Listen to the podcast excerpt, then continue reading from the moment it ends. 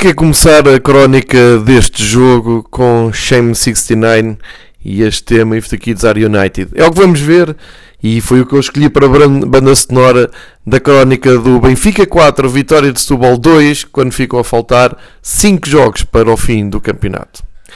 Passo já a explicar o título da crónica.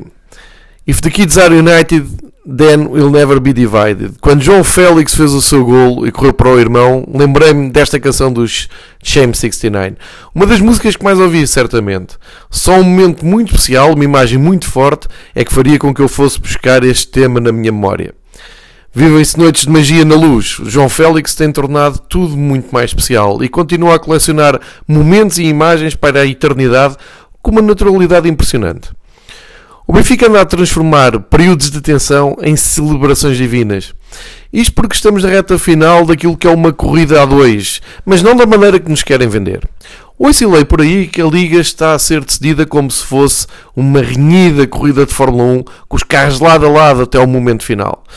Não concordo com isto. A impressão que tenho é mais um contrarrelógio ao mais alto nível do ciclismo. Isto é, Há um rival que já fez o seu trajeto sem falhas e o Benfica está a 5 km de completar a sua parte. Só que já sabe que não poderá falhar nenhuma pedalada que seja, sob pena de perder a corrida. É que o concorrente está descansado na meta à espera de uma interrupção. É ver o que tem sido os jogos do Porto neste campeonato, principalmente naquele sábado em que o Porto foi a Braga. E se até o insuspeito Rui Santos acha que levam 10 pontos a mais, quem sou eu para desenvolver este tema? Com este cenário, ao Benfica só resta ter a concentração máxima nos seus jogos e fazer o que o Mr. Bruno Lage tem dito desde aquela vergonhosa meia-final da Taça da Liga. Foco naquilo que podemos controlar, ou seja, no nosso futebol. E nesse aspecto, o momento é muito prometedor. Depois dos 1-4 em Santa Maria da Feira, dos 4-2 ao entrar na quinta-feira para a Liga Europa, nova Shop 4 agora contra o Vitória de Setúbal. É promotor porque da última vez que o Vitória veio à luz numa reta final de campeonato, perdi eu e perdemos todos uns anos de vida com aquele triunfo por 2-1. O jogo fica marcado com aquele atraso de Pizzi que Arnold quase aproveitava para fazer o 2 2.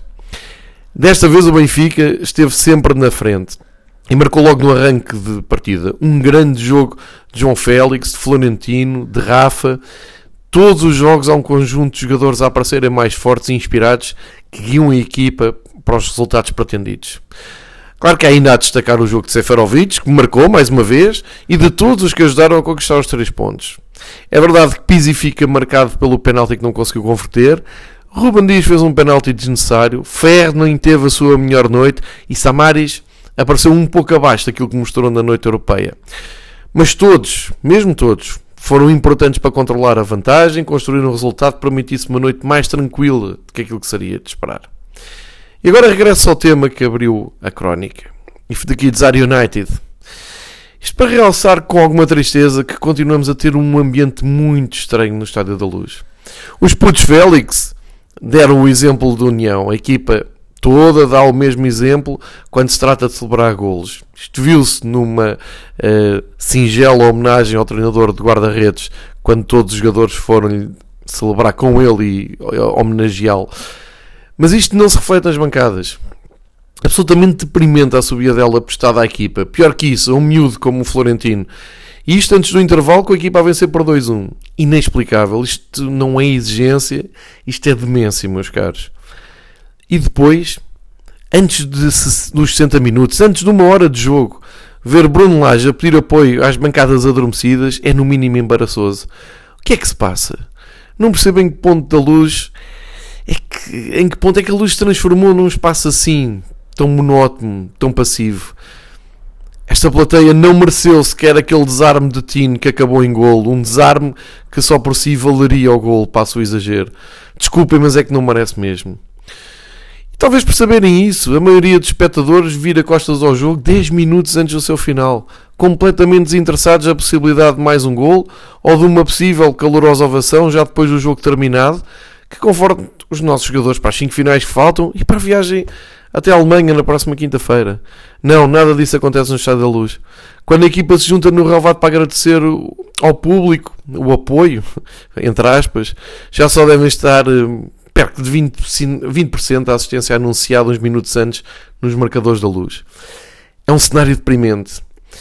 Bom, mais uma prova superada, uma vitória justa, segura e relativamente tranquila que nos deixa otimistas para o que falta jogar. Os putos estão unidos, agora falta o resto.